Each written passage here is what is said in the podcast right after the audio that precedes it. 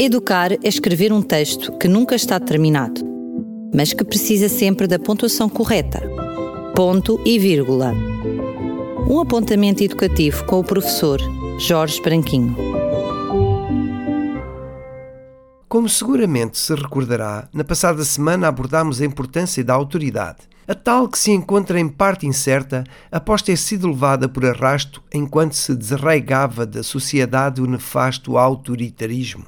Muitos pais revelam um nível de permissividade tal que as crianças acabam por nunca lidar com quem deveria ser a primeira figura da autoridade. Eles mesmos, os pais.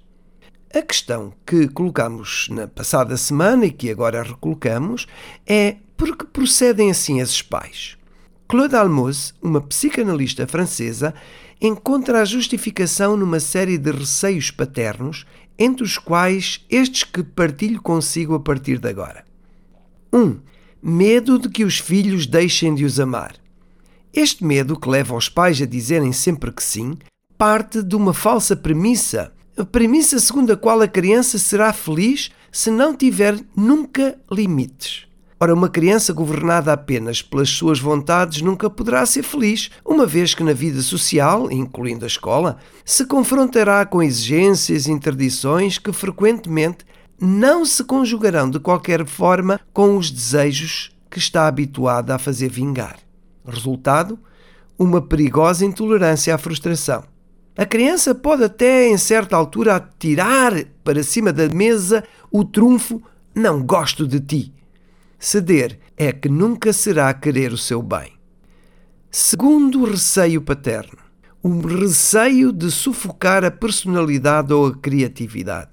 A aceitação da autoridade pressupõe um vínculo afetivo. Neste contexto, a criança sente-a como vinda de alguém que a ama e respeita. Além disso, a autoridade paterna não pressupõe a submissão da criança ao adulto, mas sim a uma regra fundamentada.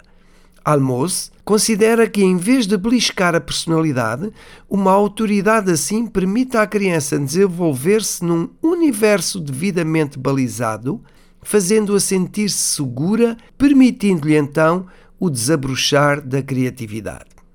Terceiro medo: o medo de castigar. Prefiro conversar, justificam alguns pais. Eu pessoalmente concordo com a psicanalista Almoço quando ela defende que a punição se não for humilhante e for proporcional à falta cometida, não constitui nunca um maltrato. Antes, um ato formativo. Afinal, como poderá uma criança compreender a importância de uma regra se uma punição não sancionar a sua transgressão? Termino com uma regra de ouro, que será sempre a de dar prioridade à autoridade do argumento em detrimento do argumento da autoridade.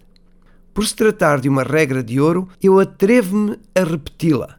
Dar sempre prioridade à autoridade do argumento em detrimento do argumento da autoridade.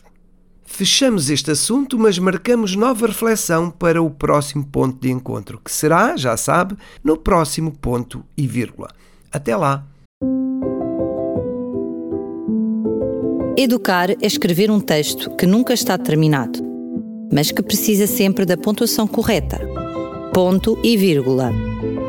Um apontamento educativo com o professor Jorge Branquinho.